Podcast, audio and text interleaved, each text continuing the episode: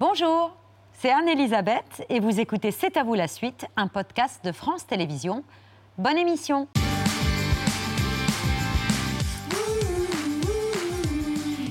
vous en direct jusqu'à 20h55 avec toute l'équipe, Mohamed, Pierre, Bertrand, Émilie, Mathieu, Patrick et la septième merveille du monde de C'est à vous, Christian Duplessis et ses lunettes pour voir la vie en jaune. Et voilà, pour avoir des- des- du soleil partout. Et, euh, Là, vous et me mais, voyez comment mais je vous vois avec une étiquette encore sur le truc. Non, j'ai tout enlevé. Bon, on se fait vite fait un petit point cuisson de 20h. Point cuisson de 20 heures, ça sera. Bon, bon, tout est en route maintenant pour la piperade.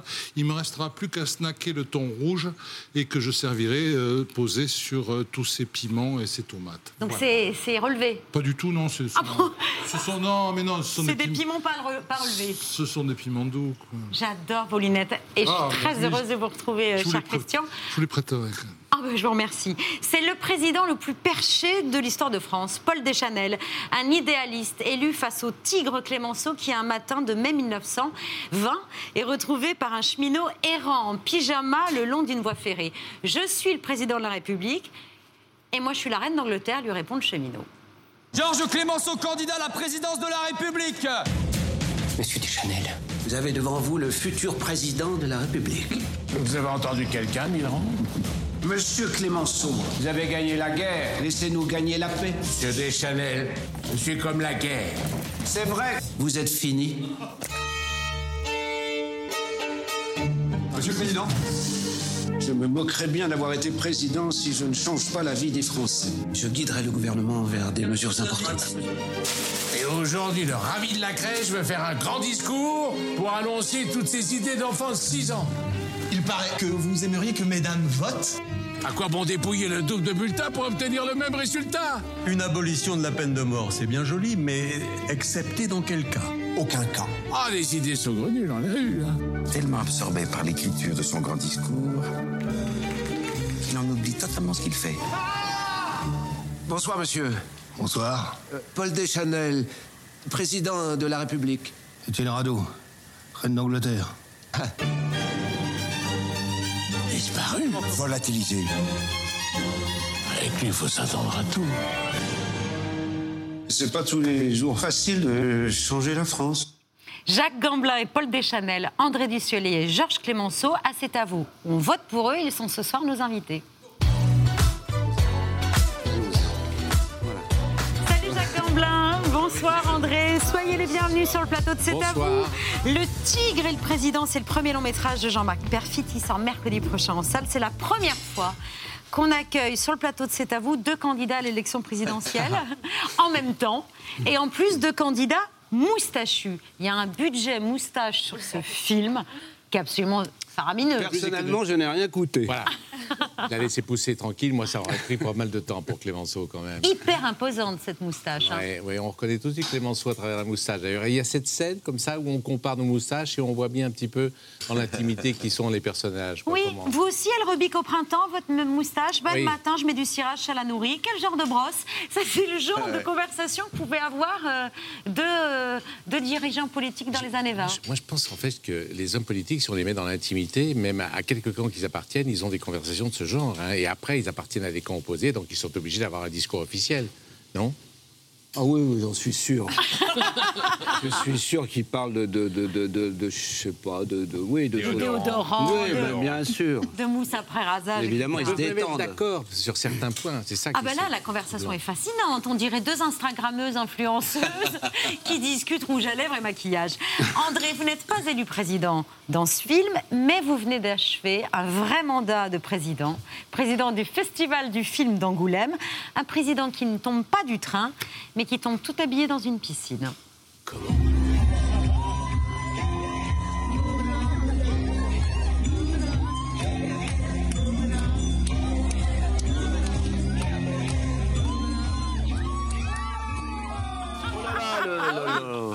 Faut nous expliquer. C'est Patrick, le responsable. Ah, c'est Patrick qui faisait partie du juré. Voilà. Euh, de, ce, de ce festival de ce festival. Non, en fait, tout a commencé à la suite d'un film qu'on avait vu qui était vraiment un peu angoissant et impressionnant. On avait besoin de se, de se de, je sais pas, de se purifier. Et donc, euh, c'est une des actrices, Verle Bettens, qui a commencé à se lancer dans la piscine. Et donc, ça a suivi. C'était une cascade comme ça parce que vraiment, ce film avait été un peu éprouvant. Ça a commencé comme ça. C'était la fin du festival. On avait besoin de se libérer. Et Patrick s'est jeté tout habillé dans la piscine. Mais oui, bien sûr. Un nombre considérable de fois. Deux jours de suite. La folle vie de Patrick Cohen et de- d'André Ce qui s'était Dussolier. passé à Angoulême devait rester à Angoulême, mais bon. Ces images nous ont été fournies quand même par Patrick Cohen. Donc ce qui, reste- ce qui devait rester à Angoulême ne restera finalement pas à mon Angoulême. corps défendant. On va longuement parler de ce film euh, qui se résume très bien par cette phrase que vous prononcez, Jacques. C'est pas tous les jours facile de changer la France, qui nous fait découvrir Paul Deschanel, qui passe pour un dément et qui mérite vraiment, qui gagne à être connu. On connaît évidemment Clémenceau, le héros de 14-18. On connaît beaucoup moins Paul Deschanel. On en parle longuement. Le Tigre et le Président, qui a inspiré Sandrine Saroche, qui toutes les semaines va nous chanter l'actu.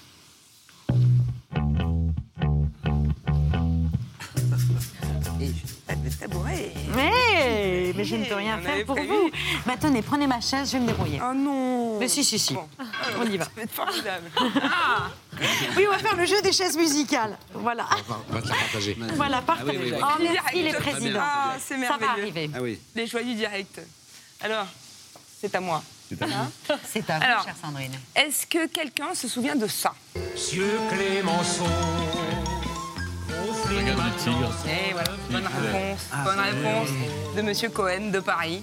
Il s'agit bien du générique des Brigades du Tigre, feuilleton de l'ORTF, inspiré de la fameuse brigade mobile d'intervention créée par Clémenceau en 1907. Vous vous en souvenez également, Patrick euh, Cohen. Alors, qui est donc ce Georges Clémenceau que, euh, cher André, vous, euh, vous interprétez avec brio et Gamblin? Euh, Georges Clémenceau, alias le Tigre, fut d'abord ministre de l'Intérieur.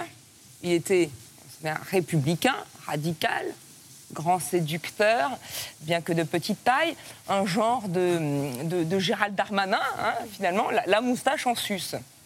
Tout le monde voit qui est Gérald Darmanin, hein, qui euh, En sus aurait bien aimé rester. Mais là, il est, il est crevé. Hein. Bah oui, c'est- cet été, on ne peut pas dire qu'il a chômé. Incendie, euh, tempête, canicule, inondation nocturne, sécheresse matinale. Le Gérald, il était sur tous les points chauds. Comme quoi, une catastrophe n'arrive jamais seule. Monsieur Darmanin, l'été quatre matins.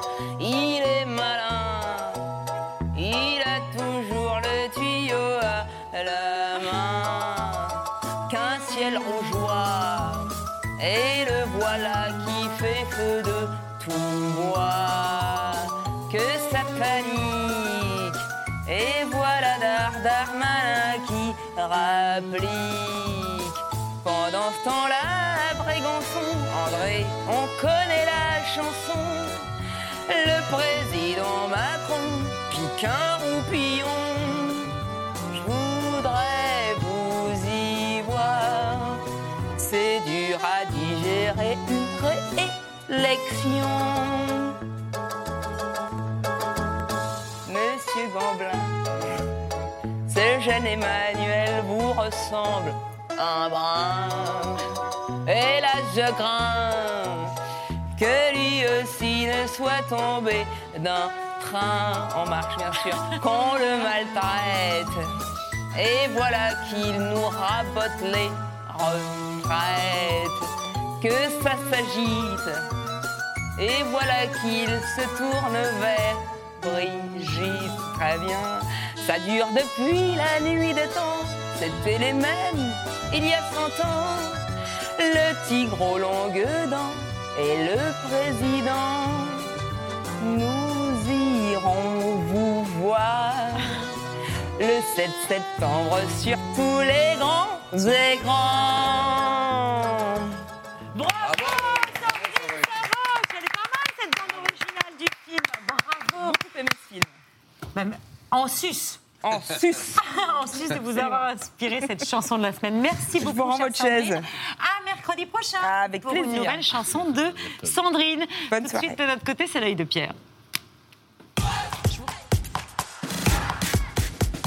J'ai jamais fait ça, déménager Alors, en présence de Paul Deschanel, président Gamblin, et d'André Dusselier, président du jury d'Angoulême, mon œil se devait d'être à la hauteur, hauteur d'homme et de présidence. J'ai donc rencontré Arnaud Desplechin, président du jury du Festival de Deauville, qui s'ouvre vendredi, lequel a accepté de me recevoir, bien que je ne sois plus président du Festival de Cannes. En fait, Arnaud est ce soir à Venise et sera de retour demain euh, pour filer à Deauville. Figurez-vous qu'Arnaud Desplechin n'était jamais allé, n'est jamais allé jusqu'ici au euh, Festival de Deauville. Il a fallu que Bruno Bard lui propose la présidence pour finalement il décide d'accepter de rejoindre la Normandie. Le jury est assez joli, vous allez reconnaître Léa Drucker, Yasmina Kadra, Sophie Le Tourneur, Marine Vact, euh, Pierre Deladonchamp, Alex Lutz et Jean-Paul Siverac. Et contrairement à ce que certains pourraient penser, euh, Arnaud Desplechin, une des figures de proue du cinéma français, euh, est presque né au cinéma avec les films américains, y compris les grosses machines, les grands films de studio, en tout cas jusqu'à ces dernières années. J'ai été, si j'ai aimé le cinéma américain, c'est parce que dans des produits industriels, il y avait de l'art. Voilà. C'était ça la, magie. Et vous regardez, euh, je sais pas, je vais prendre un film tout le Dark Knight Rises, voilà, la série des Dark Knight, euh, Nolan. Bah, il y a de l'art, qu'est-ce que vous voulez que je vous dise? C'est du cinéma de divertissement, mais il y a ça. Et aujourd'hui, euh, dans le cinéma américain de, de studio, de l'art, il y en a un petit peu de moins en moins. Du coup, je suis à l'affût de ce qui peut se passer de neuf. Et il se passe des choses neuves. Il se passe des choses neuves, mais dans des territoires un peu moins moins, moins balisés, euh, où on s'attend moins que, que la surprise nous attend, et elle nous arrive. Euh, alors du coup, il y a des bonnes nouvelles, mais il faut les chercher. Quoi. Et Deauville, Deauville c'est le bon endroit pour les chercher. Il y a une brillante compétition euh, à Deauville, une sélection hors compète avec le fameux Blonde d'Andrew Dominique et la vie de Marilyn, quelques films de la sélection canoise présentés par euh, Thierry Frémaux, et un hommage au formidable Jesse Eisenberg, qu'on a tellement aimé dans Social Network, et dont Arnaud Desplechin dit drôlement qu'Eisenberg a un jeu européen. On le connaît euh, par Social Network où, il fallait, où le, le- le réalisateur lui demandait de parler deux fois à la vitesse normale quoi, pour arriver à caser parce que le scénario était très très long, écrit par un homme de télévision d'ailleurs, avec euh, des dialogues très très vertigineux. Et D'un coup, il se jetait dans le rôle. Il se jette pas dans le rôle avec une, identifica- une identification phys- physique. Il se base sur le texte d'abord. Il se base sur le texte et le personnage vient après. C'est quelque chose qui me semblait d'un jeu plus européen que d'un jeu américain. Ce, ce mot tout le temps que les Américains utilisent pour le jeu d'acteur, physicality. Euh, oui, ils disent ah, ça c'est physicality, etc. Alors Heisenberg, la physicality, elle est là, mais elle arrive après. Vous voyez, elle arrive après le texte. Arnaud, Jacques, vous vous sentez euh, du genre physicality ou plutôt Moi, je me texte? sens un acteur organ. Extrêmement organique. Ah. Si Arnaud Desplechin est à Venise ce soir, c'est pour monter sur scène et rendre hommage à Catherine Deneuve, qui se voit remettre un lion euh, d'or pour l'ensemble de sa carrière. L'occasion d'évoquer avec Arnaud ce long entretien euh, qu'il avait eu avec Catherine Deneuve, d'abord pour Libération, puis ensuite c'est sorti euh, il n'y a pas si longtemps en, en poche. Desplechin y expliquait pourquoi, selon lui, à sa manière, Catherine Deneuve était metteur en scène. On a l'impression qu'elle dialogue d'égal à égal. Dans tous les films qu'elle a, dans, les- dans lesquels elle a tourné, il y a un geste et il y a des, des refus. Il y a un refus de la pompe. Voilà. Euh, il y a le refus de l'alexandrin, il y a le refus, il y a un goût moderne dès ses premiers films. Et du coup, ça, je trouvais que c'était une attitude de réalisatrice. C'est- Et c'est pour ça que j'affirme que c'est un des plus grands cinéastes du, cinéma moderne. Mais j'aimerais bien, parce qu'on parle du cinéma américain, est-ce que cette écoute de, Catherine et cette attention qu'elle a au cinéma, de, cet appétit de cinéma, des, voix de cinéaste qu'elle peut avoir, qui est très fort, mais c'est l'écoute des voix d'acteurs. Et ça, c'est un art qui me semble plus un art américain ou anglais. L'acteur est regardé comme premier. Et ça, cette, euh, cette humilité de la position du réalisateur, c'est quelque chose que moi j'embrasse volontiers. Et c'est pour ça que souvent, sur les affiches du cinéma américain, les acteurs et comédiennes euh, sont inscrites en haut et en bas, il y a marqué Directed, dirigé par le metteur en scène. Mais c'est d'abord les comédiennes et les comédiens. Voilà, les amis. Mais les, les affiches euh, en, France aussi. Les oui, mais le, le- le nom du réalisateur est mis tout le temps au moins à égalité avec les, les comédiens. Au-dessus Deux du fois titre, sur dix. oui. Alors que dans les trucs dans les affiches Ah américaines, oui, oui, oui, d'accord. Directed oui, oui. by. Oui, oui, oui, exact. oui, oui, d'accord. Voilà. Et vous voudriez que ça change? Pour les Américains Non, pour la France. Ah non, c'est bien comme ça, non je pense. Ah oui, C'est on a des, des candidats pas trop réformateurs hein, ce soir sur le plateau de. Oui, enfin. Le tigre et le président, on en parle juste après le vu, ce qu'il ne fallait pas rater hier à la télévision.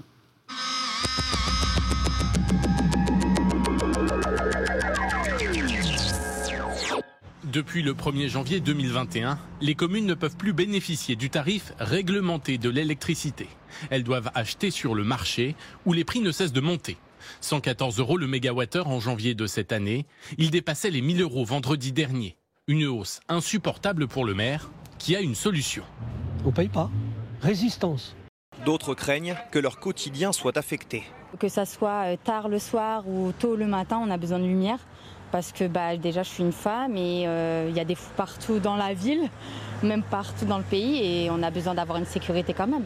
Salut Mathieu Vallet, porte-parole du syndicat indépendant des commissaires de police. J'espère que vous allez bien. Vous avez passé un été, j'imagine, difficile dans cette France orange mécanique où on ne vous aide pas toujours et où les policiers sont agressés, euh, j'allais dire matin, midi et soir.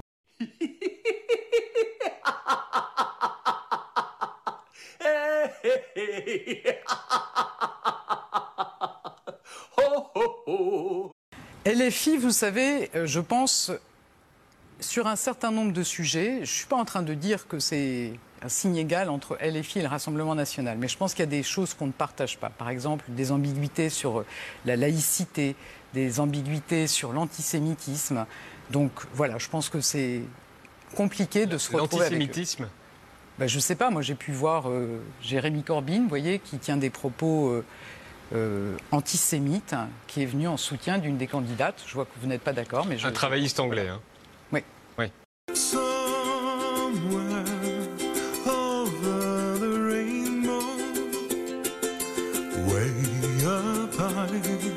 Que le fait que vous soyez en désaccord vous autorise à les exclure verbalement, rhétoriquement, comme ça, de l'arc républicain Qu'est-ce qui autorise un acteur politique, un responsable politique tel que vous, à, à décréter où s'arrête et où commence la République? Je, je, je ne suis pas autorisé à, à effectivement euh, qualifier peut-être euh, France Insoumise. Je vous dis que c'est pas avec eux, enfin que je pense qu'ils ne souhaitent pas chercher des compromis avec nous. C'est ce qu'on a pu constater. Elle pue le seum Elle pue le seum Dans quelques jours, le prof de techno va connaître le baptême du feu. Ils sont 150 comme lui dans l'académie, en collège et lycée. Et pour parer au plus pressé, ils ont deux jours de formation. Je pense que deux jours, c'est court pour ceux qui n'ont vraiment jamais enseigné, qui n'ont pas un seul pied euh, dans le- dans l'enseignement, parce que moi, du coup, ça fait plus de deux ans que, j'apprends vraiment le métier. Et, euh, et même deux ans, c'est pas assez. hein. Voici comment les, les riches sont devenus encore plus riches et comment l'État n'a pas augmenté leur, leur taxation. Est-ce que ça vous choque? Vous savez, je pense qu'on est un des pays, peut-être le pays au monde dans lequel il y a le plus de redistribution. Après, ce Ouais, qui est clair, courbe, quand même, non, mais ce qui est clair, c'est qu'il y a effectivement des personnes qui ont des revenus qui sont assez inimaginables pour nous tous, euh, et que voilà.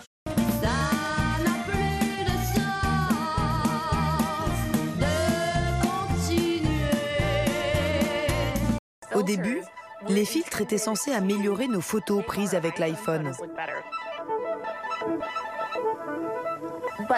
Mais finalement, ces filtres nous ont appris que tout ce que l'on postait sur Instagram devait être plus beau, plus brillant, qu'on pouvait transformer la réalité, quitte à mentir un peu, pour poster du contenu parfaitement Instagrammable. While chatting with the New York Times, Kim says, quote, If you told me that I literally had to eat poop every single day and I would look younger, I might. I just might. On a fait une enquête sur l'algorithme d'Instagram. On a pu constater que les photos d'hommes et de femmes en maillot de bain étaient montrées beaucoup plus fréquemment que les photos de paysages ou de nourriture. Il y a clairement euh, ce corps Instagram, donc qui est un corps entre 20 et 30 ans, euh, souvent euh, dénudé, mais dans le respect des conditions d'utilisation de Facebook et Instagram. Euh, pour les femmes, euh, de ne pas montrer euh, les tétons, par contre tout le reste euh, est autorisé et, d'après nos recherches, encouragé. Comment est ça si pas une naïve notre couche C'est le silicone qui tourne. Eh ben. Et il ne faut pas oublier que l'un des premiers projets de Mark Zuckerberg, donc le patron de Facebook, Instagram, euh, c'était euh, un site pour classer les, les étudiantes euh, de son université. Pour une nuit d'amour, c'est ça.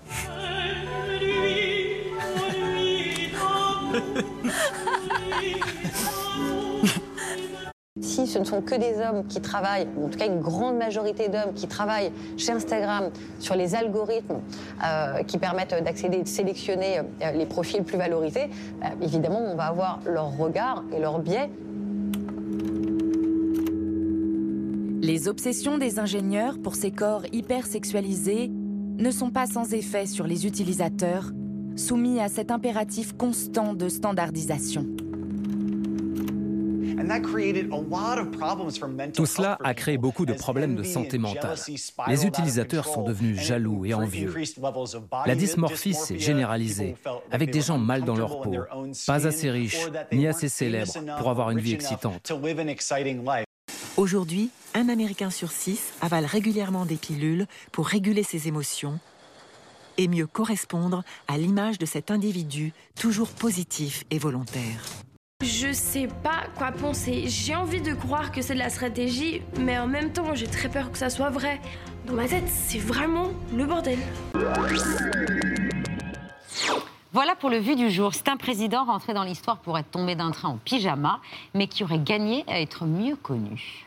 On a montré jusqu'à présent qu'au service des entreprises de violence, pour tenter d'imposer la paix dans un monde libre. Monsieur Clémenceau,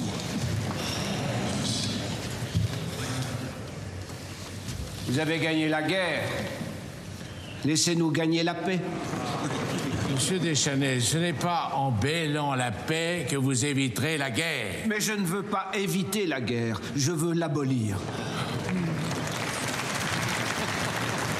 La France doit avoir les mains libres pour appliquer efficacement le traité de Versailles. Que nous soyons en temps de guerre ou pas, la vie n'est qu'une lutte. Et cette lutte, vous ne la supprimerez pas. Eh bien, chargez.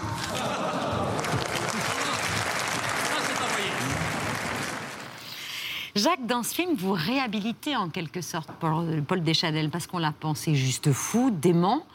En réalité, s'il est tombé dans le train, c'est qu'il faisait une sorte de burn-out, Élisée, hein, qui ne s'appelait pas euh, burn-out à l'époque, mais il était juste crevé, quoi.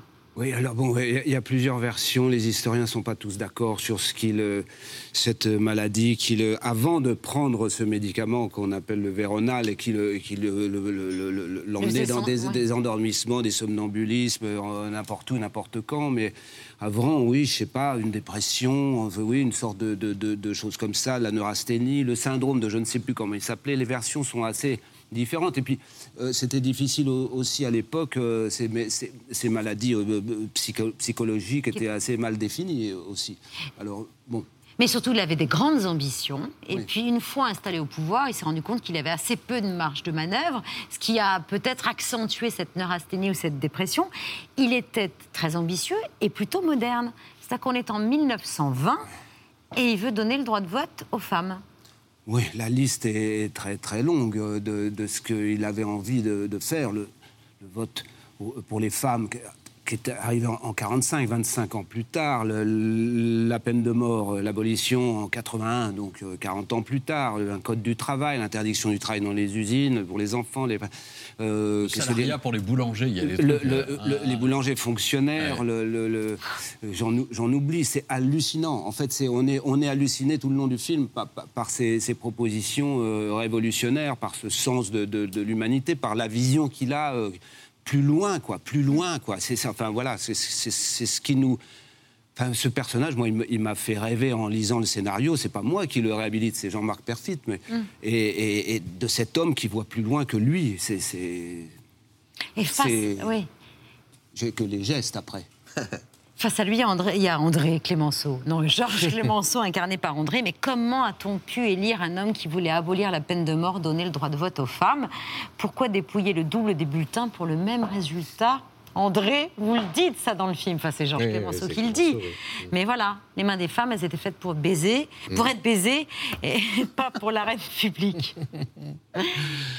Oui, donc Clémenceau, il appartient, il vient de gagner la guerre, c'est le père de la victoire, et donc euh, il est dans un rapport de conflit, enfin il sort du traité de Versailles, donc euh, il est dans le souvenir d'une bataille, il a, il a perdu, on a perdu 1870, il a gagné 14-18, et il se méfie de l'ennemi, on lui a reproché, même encore récemment, le président actuel, enfin sans le nommer, mais de dire faut pas humilier l'ennemi, etc., faut avoir toujours une négociation. Ça, de répéter des Chanel. Voilà, exactement exactement. Et Clémenceau craignait beaucoup et voulait tenir vraiment parce qu'il se sentait un petit peu seul. Les Américains, les Anglais ne le soutenaient pas beaucoup. Enfin, du coup, il y a deux camps vraiment et deux visions qui s'opposent. Mais, mais quand même, tout le monde est séduit par les idées de Deschanel, y compris Clémenceau. Le, film évolue, on ne va pas tout raconter, mais donc du coup, euh, il y a quelquefois on peut avoir des idées et on n'est pas forcément dans le camp qu'il faut pour les appliquer. Enfin, on a vu ça souvent en politique. Mais bon, c'est pas en restant six mois et demi au pouvoir qu'on a, le temps de le faire. Parce qu'il a été contraint à la démission après cette euh, chute du train parce qu'il a été victime, la cible d'une violente campagne médiatique. Euh, ça non plus, ça n'a pas changé. Quoi. Une image sur les réseaux sociaux, ça balaye tout d'un revers de la main. Des idées, euh, un homme. Un homme qu'on traite de dingue parce qu'il est euh, juste, il a une vision, voilà, il est utopiste. Enfin voilà, toujours ces, questions autour de, ces insultes. où ces mots utopistes, idéalistes deviennent des insultes. Enfin, c'est quelque chose pour moi qui me, qui me dépasse. Mais bon. Pour être président, il ne suffit pas d'être con, il faut être aussi poli dit, dit votre personnage, Georges Clémenceau. Un il avait certaines formules hein, euh, assez euh, péremptoires, assez radicales et. Euh, et en même temps, il est très. On voit là, on a vu la scène tout à l'heure où l'Assemblée, il est, ça bascule quoi. Où c'est mm. tout d'un coup, on, les, les, Français après cette guerre épouvantable de 14-18 ont envie de paix, et donc Deschanel apporte ça, alors que Clémenceau est toujours un peu dans la méfiance de l'ennemi, de l'allemand en l'occurrence. Mais, euh, mais ça va évoluer et les idées de Clémenceau vont apparaître, c'est vrai, assez tardivement ou être prises par les, présidents suivants. Les idées de Deschanel. Alors, euh, face à deux personnages historiques, il y a toujours la question de l'incarnation. Est-ce que vous avez André la tête de Clémenceau? Est-ce que vous avez euh, Jacques celle de, de Deschanel? Un petit document de 1918 qui les montre l'un et l'autre assez rapidement l'euphorie de la victoire en 1918, Paul Deschanel fut préféré par le Congrès de Versailles à Clémenceau, dont le grand caractère effrayait. Alors Clémenceau, on le connaît mieux, euh, on voit sa, sa silhouette, sa, sa, moustache, etc. Je crois que vous avez même entendu sa, sa voix hein, pour vous en inspirer, euh, oui, il y a un André. film fait par les Américains où on le voit dans sa, dans sa maison de Saint-Vincent-du-Jard et en effet bougon, euh, comme on connaît, comme on imagine Clémenceau, et voilà, et râlant, etc., comme, voilà, comme il était. Donc ça aide un peu à construire le personnage ou le caractère. Et puis après, il y a l'apparence de Clémenceau que tout le monde connaît. Alors vous, vous n'aviez pas ça, Jacques? Pour, non, bah, des Chanel. Quelques, quelques images, mais c'est vrai qu'il y a plus, plus grande liberté parce que cette image n'est pas très peu diffusée, parce qu'il a été, voilà, on ne le connaît pas, donc euh, il y avait une plus grande, une plus grande liberté. Mais il y avait ces discours quand même. Mais il y avait, ces, discours et c'est des choses assez. Euh, il était très éloquent. Euh, il y avait ces, 6000 pages dans 15 livres que Jean-Marc Perfit a, trouvé sur eBay, a acheté et a lu euh, pour en extirper, comme un, comme un archéologue de, la littérature, des morceaux qu'il a collés comme ça et qui donne ces répliques magnifiques, ah cette goulayance comme ça de, de la phrase qui était extrêmement jubilatoire à dire, pas si simple d'ailleurs.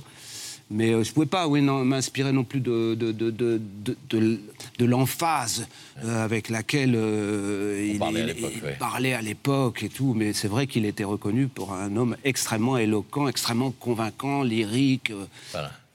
C'est un film de, de joute verbale et de, de répliques et avec énormément de, de bons mots. La voix, André, vous l'avez travaillé comment Alors, il y, a, il y, a, plusieurs intonations. Il y a le Clémenceau Bougon dont on a parlé, puis il y a le Clémenceau aussi euh, orateur, euh, lyrique. Il est à la tribune de la non pas de l'Assemblée, mais de la Chambre, comme on disait à l'époque. Comment vous avez travaillé cela?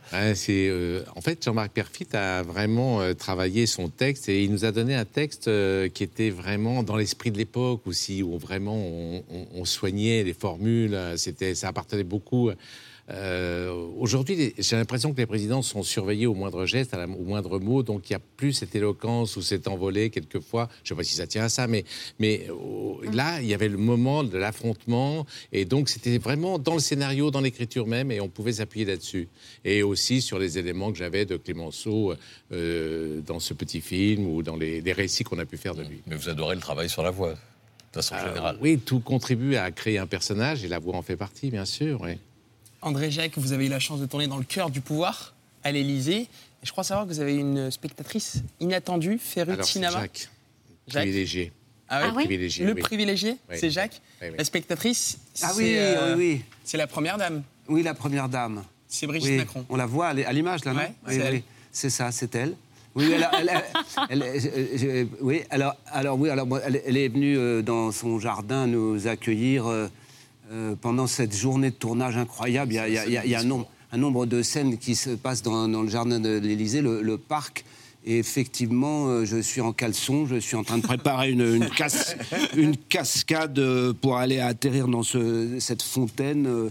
Euh, C'était assez. C'est euh, one shot, une seule prise, parce qu'il n'y a qu'un seul caleçon.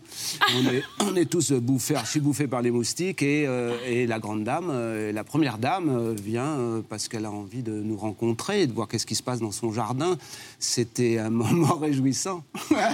Et elle est sérieuse, on le voit. euh, elle assiste vraiment au tournage. hein. Ah oui, non, ben, elle a assisté pendant. Oui, oui. Et elle a vu le film?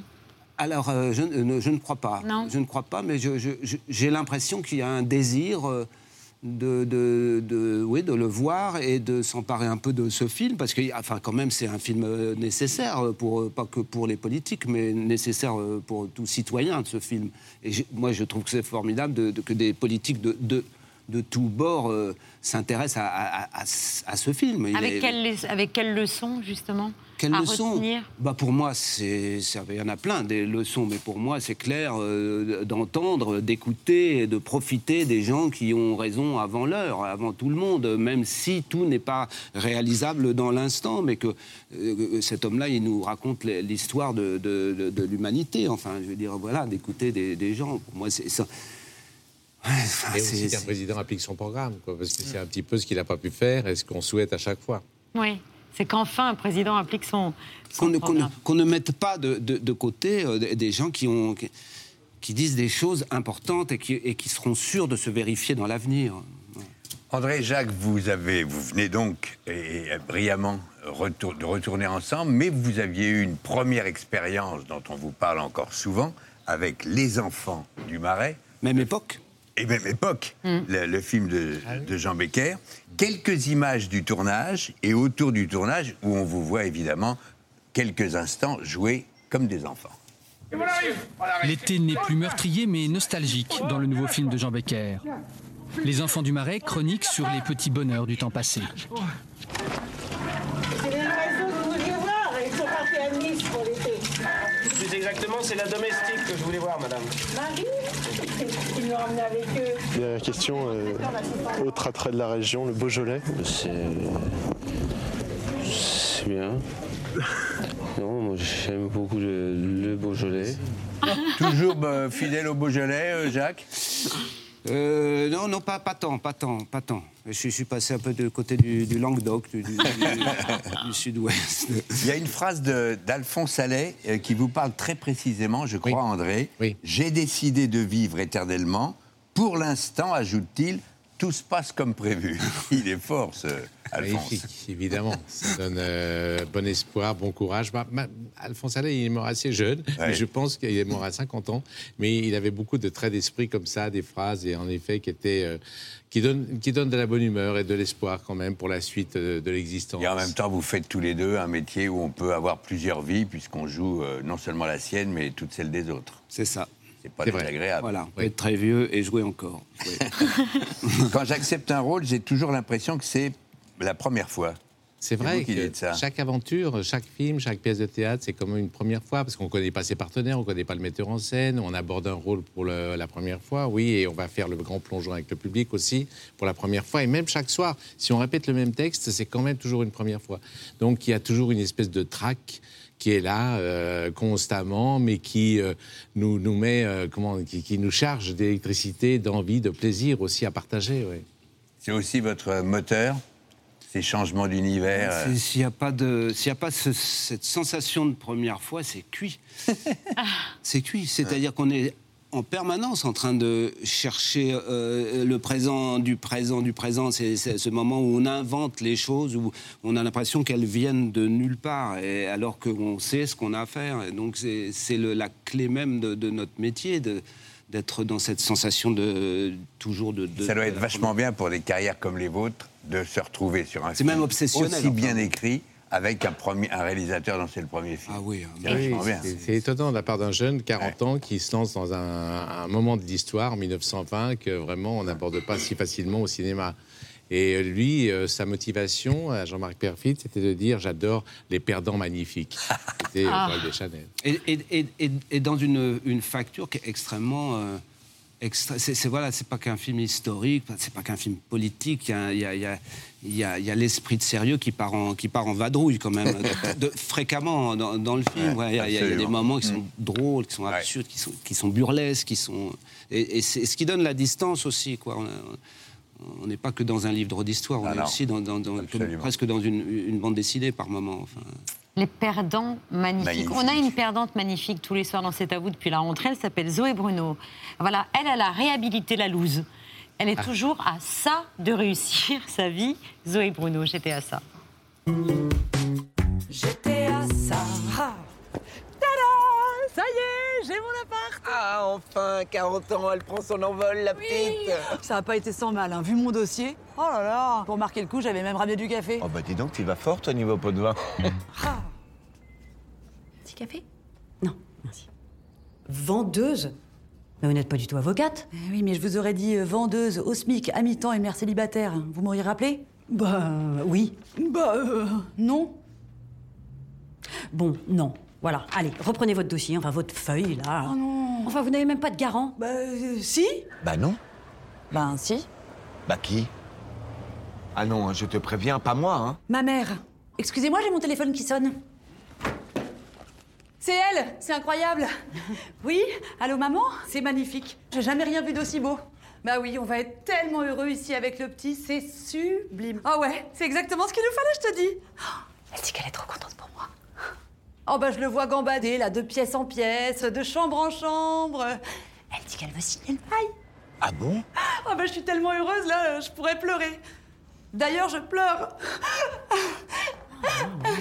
Complètement cinglée cette pauvre. Bon, bah, je te rappelle, maman. Oh là là, mais c'est génial Café Oh J'ai dû éponger le sol avec mon manteau.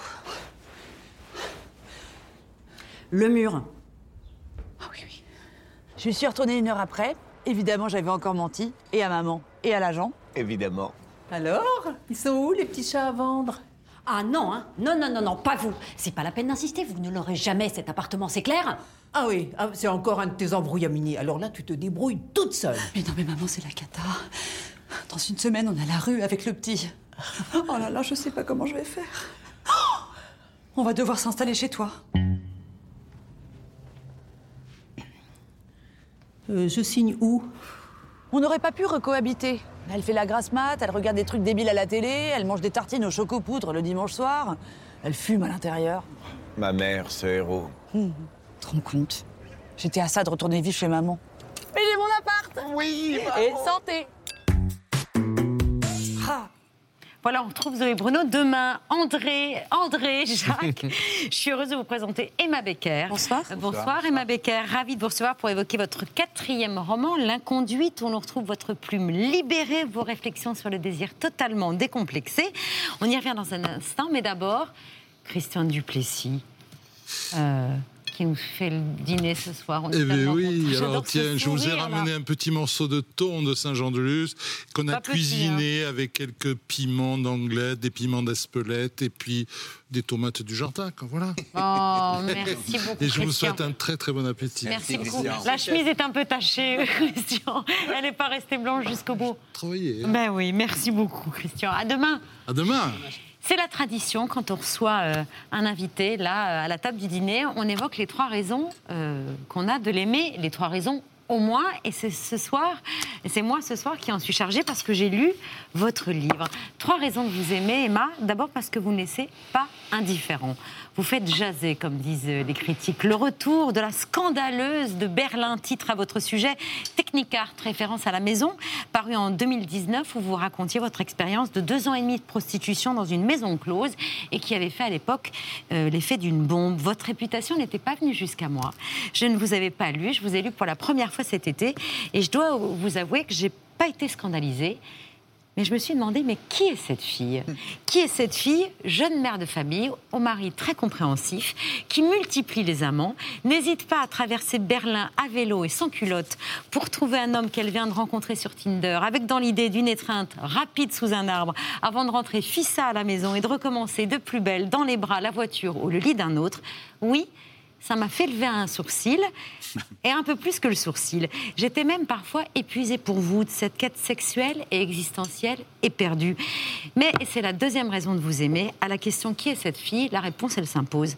Vous êtes une écrivaine, sans conteste. Vous parlez de sexualité, de désir, crûment, sans lésiner sur les descriptions, mais sans vulgarité et avec beaucoup, beaucoup d'humour. Et enfin, trois, vous assumez tout comme on aimerait tout assumer quand on est une femme, et ce qu'on nous a pas beaucoup appris à assumer quand on est une femme.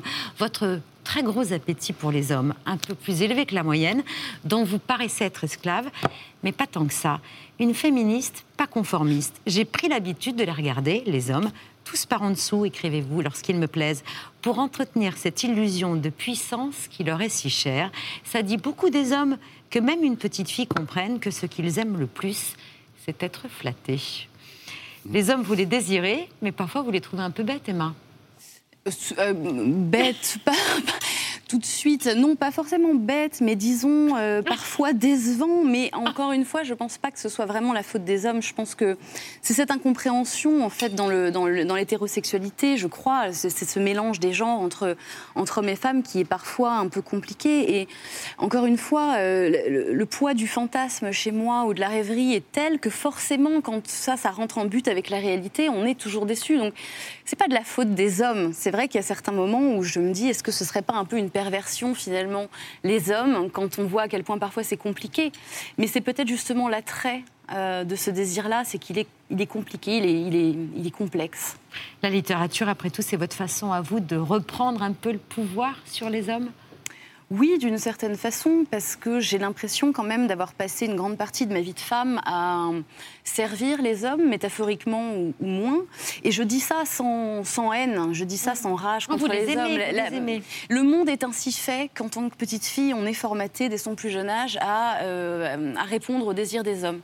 Et c'est quelque chose dont j'essaye évidemment de me défendre maintenant que j'ai 34 ans, deux enfants à élever et que je me rends compte d'à quel point euh, euh, voilà, il y a une injustice structurelle entre les hommes, les femmes et forcément ce qu'on attend des hommes. Et voilà, et c'est parfois compliqué à mettre en, pratique.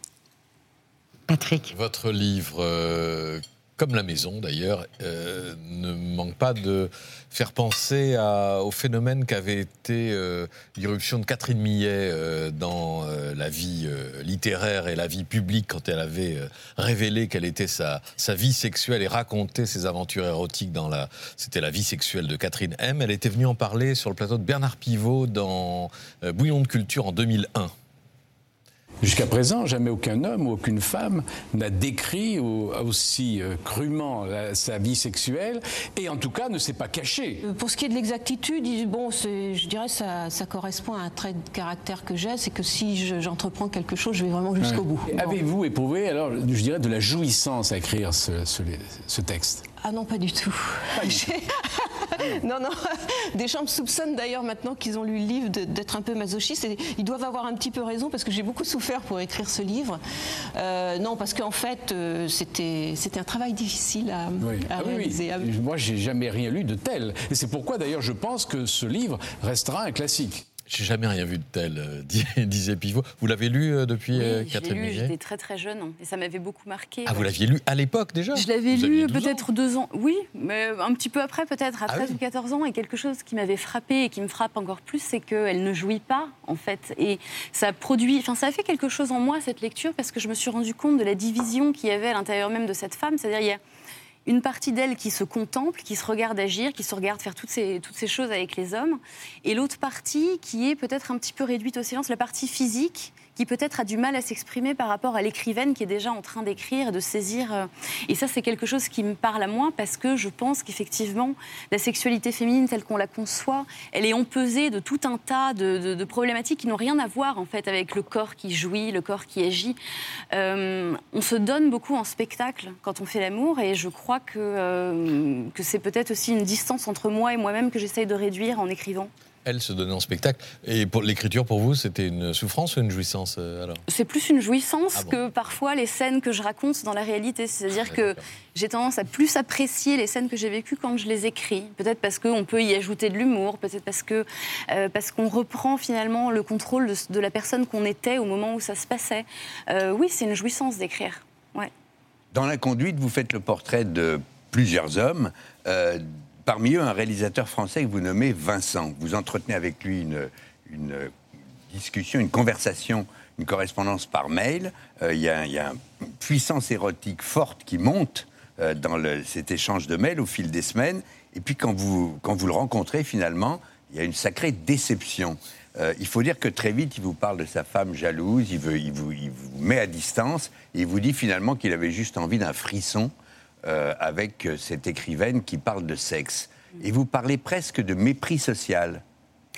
Oui, c'est comme ça que je l'ai vécu au moment où je, parle justement de cette réplique retrouvée dans un de ses films et qui était ressortie dans les mails qu'on nous envoyait. Parce qu'effectivement, je me disais, le mon- la- la- ce que je peux attendre en tout cas de ce mec, c'est qu'il m'invente quelque chose, qu'il- qu'on s'invente finalement un monde à deux. Bien sûr que ce que je recherchais moi aussi, c'était le un mec n'a pas été capable de ça. Et le mec n'a pas été capable de ça. Mais encore une fois, c'est euh, ce, ce qu'on se représente et ce qui arrive en réalité, c'est souvent très très différent. Donc, j'accable aucun des hommes dont je parle dans ce livre. Mais, mais on peut dire que, par exemple qu'avec ce Vincent, il y a eu comme une déception amoureuse. Ah oui, bien sûr, Ouais. parce qu'il y avait euh, des, des attentes euh, énormes de ma part, parce que j'avais l'impression d'être arrivée à quelque chose. euh, euh, mais c'était totalement illusoire, bien sûr. C'est les mondes que je m'invente pour moi-même. En fait, on peut dire que la conduite, c'est presque un roman d'amour avec un S. Ah, amour. Ouais. Référence à la coquille. euh. Euh, c'est peut-être mon, mon- le roman que j'ai écrit qui soit le plus proche du conte de fées, ouais. Donc c'est dire à quel point. euh, C'est-à-dire qu'il y a une fin qui est heureuse pour le moment. Absolument. Ouais. Voilà. L'inconduite, c'est signé. Emma Becker, j'allais dire c'est signé Albin Michel. aussi, aussi. C'est signé Ah, Emma bien, Becker chez Albin Michel. J'en ai un exemplaire, mais euh, je, je vous, euh, vraiment, je vous conseille ce livre. euh, et je, vous- je vous le donnerai, André. Voilà. Jacques, c'est précis. Ça vous intéresse, Jacques? On vous a donné envie de le lire. Ah oui, mais grave, mais comment vous en avez parlé? C'est magnifique, on était là. non, c'est vrai, c'était beau le texte que vous avez. On n'a pas le même âge avec Emma. On a une quinzaine, vingtaine d'années de différence. Je n'ai pas la même sexualité que vous, mais peu importe. Vous m'avez parlé comme rarement une jeune écrivaine euh, Merci m'a parlé. Merci. Confirme. André, tu me le laisses Tu me le prêteras Il y, en aura, il y a- il y en aura un deuxième pour vous, cher André. Merci Emma, vous restez Merci. avec nous. On finit cette émission avec les actualités de Bertrand Chameroy. On n'a pas le même âge, on n'a pas la même sexualité, il me parle aussi. Viens là.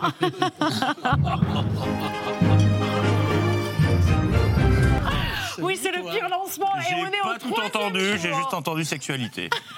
bonsoir à tous, bonsoir. Bonsoir à la de ce 31 août. Coucou les enfants alors, on a construit de beaux châteaux de sable cet été, on s'est fait plein de nouveaux popins. J'espère que vous en avez bien profité, car demain, c'est la rentrée, plus qu'un dodo. Et aujourd'hui, c'était la pré-rentrée pour les enseignants dans un contexte plutôt tendu. Ce matin, France Info interrogeait une proviseure et on sent que le journaliste voulait à tout prix obtenir une réponse du style Ah oui, non mais là, un jour de la rentrée, c'est le foutoir. Manque de bol. Bonjour Marianne euh, Daudinet. Est-ce que pour vous, c'est une rentrée à haut risque Alors, vu de la fontaine, ce n'est pas du tout une rentrée à haut risque, c'est une rentrée tout à fait sereine. Ah bah non, non, non, non, chez, chez nous, euh, tout va bene, mais comme le journaliste tenait vraiment à obtenir la réponse qu'il voulait entendre, il a retenté. Vous avez quand même des, des enseignants euh, contractuels. Est-ce qu'il y a des inquiétudes particulières à avoir de votre côté sur, sur la formation de ces enseignants contractuels? Pour l'instant, moi, je n'en ai pas. Bon, mauvais casting, on retentera plus tard. Demain, ce sera également la rentrée de la ristourne sur euh, le prix de l'essence, moins 30 centimes. Et je soupçonne les journalistes d'être un poil vicieux. Qu'ont-ils fait aujourd'hui? Mais Ils sont allés voir des gens à la pompe la veille de la réduc. Pourquoi vous n'attendez pas demain? Pourquoi? Qu'est-ce qu'il y a demain là? La fête nationale? Parce que là, du coup, ça va être moins 30 centimes par litre. Ah, quand même. Ben, je vais arrêter alors. Alors comme ça, on fait le plein la, la veille de la baisse. Oh, le nul Mais la palme du vice revient à BFM qui a fait un duplex en direct devant un mec qui faisait le plein sans savoir que le prix baissait demain et sans lui dire. Ils l'ont bien laissé remplir le réservoir avant d'aller le prévenir. Non, les automobilistes autour de moi ne sont pas au courant et on va le vérifier maintenant. Je suis avec Mehdi. Bonjour Mehdi. Bonjour. Est-ce que vous étiez au courant qu'à partir de demain, il y allait avoir 30 centimes d'économie sur le litre d'essence? Non, du tout. Voilà, et pendant ce temps-là, le compteur tourne. La baisse de 30 centimes, c'est une bonne nouvelle, mais il y a une autre bonne nouvelle malgré l'inflation. Qui sont les champions? C'est le gouvernement qui le dit. Ah bah c'est nous. Quand vous regardez dans les autres pays, nos voisins, Personne ne fait mieux que nous. On peut le prendre dans tous les sens. Personne ne fait mieux que la France. Je sais que tout le monde le sait, mais enfin ça n'est quand même pas anodin. Un des seuls pays, pour ne pas dire le seul, à avoir complètement gelé le prix du gaz. Cette inflation en France demeure la plus faible d'Europe. Alors qu'elle dépasse les 8% en Allemagne. 10,8% en Espagne. Nous sommes un des pays qui est le mieux armé pour faire face à tout ça. et avec des mesures qu'aucun pays en Europe ne met en œuvre. Hormis Malte. Je crois que Malte fait aussi bien que nous. Donc on est les meilleurs et les seuls avec Malte. Dans le reste de l'actu ce matin, Rachida Dati était l'invité d'Europe 1 et comme à son habitude, bah, elle a la terre entière, mais pas de jaloux, tout le monde en a pris plein la gueule. C'était le grand retour de Dati Daniel. Le seul moment où il prend la parole, il la prend plus de travers, il la prend de manière abrupte, mais à l'époque la gauche, Monsieur Hollande, Madame Taubira, juste pour dire nous on défait ce qu'a fait la droite. Eh ben on voit le résultat aujourd'hui. Mais qui nous empêche de le faire Très bien, mais est-ce C'est ce cette matin- gauche qui a atteinte à la liberté, aux libertés individuelles, à la liberté d'eff- d'expression, et même la droite. Je vous rappelle que Monsieur Philippe a été dirigeant d'Areva. Et quand il est passé chez Areva, ça a fait faillite après. Et belle journée. Allez, partons en région et parlons vendange, puisque cette saison, ce midi, le 13h de TF1 nous faisait découvrir une initiative. Une brigade de gendarmes très spéciale vient d'être créée. C'est une première. Elle patrouille où? Eh bien, dans les vignes. Là, je pense qu'on va monter sur la gauche et aller au contact des vendangeurs qu'on a vus juste avant. Ils patrouillent plusieurs fois par jour dans les vignes. Leur rôle est simple dissuader pour éviter les vols.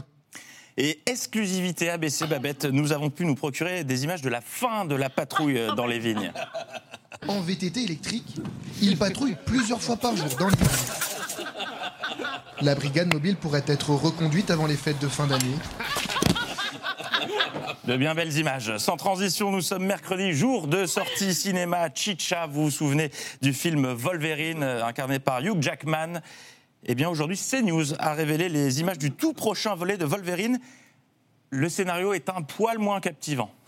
Alors, un scooter, c'est une très bonne solution en termes de mobilité, puisqu'on nous parle aujourd'hui beaucoup de mobilité. Euh, et il faut savoir qu'un scooter dans la circulation, c'est pas un véhicule en plus, c'est une voiture en moins. Ça manque de punch, à voir. Et puis c'est l'info qui fait la une, vous en parliez avec euh, Gérald Darmanin, la fuite de l'imam Iqwisen. Ce matin, Laurence Ferrari recevait le président du Centre Réflexion Sécurité Intérieure pour évoquer le sujet. qu'il n'y a qu'une seule vraie manière d'obtenir des laissés-passer consulaires, c'est de faire des discussions euh, viriles. Oh non, il a prononcé le mot. J'ai bien peur qu'il n'ait remis une pièce dans la machine. Une manière virile ou plutôt une manière musclée. Attention, quand vous parlez de virilité, Oui. euh, par les temps qui courent. Je vous remarquerez que j'ai pas parlé de barbecue. Voilà. Bah si, finalement. Bordel, nous voilà repartis pour un nouvel épisode de la série du moment.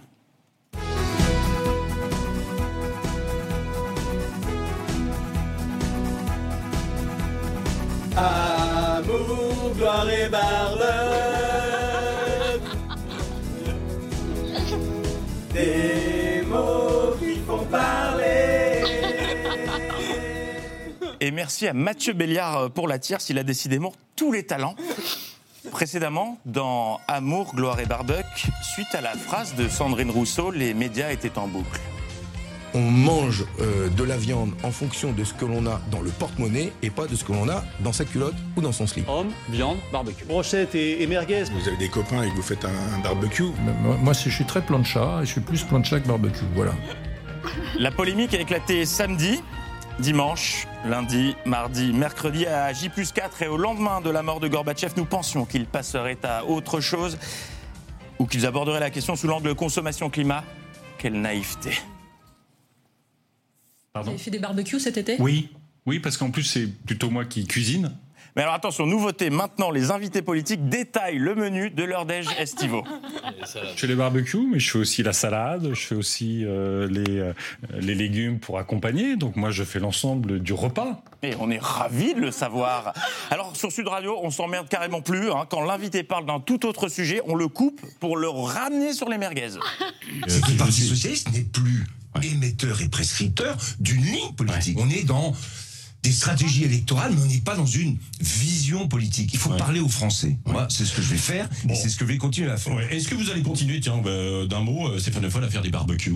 Ouais, c'est très bien, on s'en fout de la gauche. Alors merguez ou chipot? Non, C'est vraiment le sujet du moment. Il conclut même les interviews. Merci Rachida Dati d'avoir été notre invitée. À bientôt. steak, Mais bien sûr, bien cuit. Allez, on va pas se quitter sans un dernier jeu de mots. Yohann Usaï, est-ce qu'elle est à côté de la plaque, Sandrine Rousseau? Elle est à côté de la plaque, oui et non. C'est-à-dire. Pas de la que- plaque de cuisson.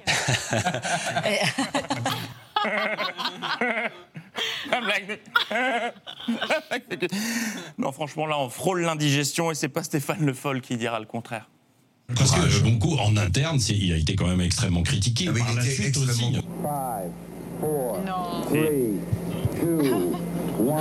Parce que. Parce que le système avait résisté. Et résisté. Lancement réussi. Demain, à J 5, le principal sujet portera-t-il sur la pirate? Comment la plancha réagira-t-elle à cet affront? Gérard Larcher est-il plus côte de bœuf ou échine de porc? Vous le saurez en regardant le prochain épisode de... Amour, gloire et barbe.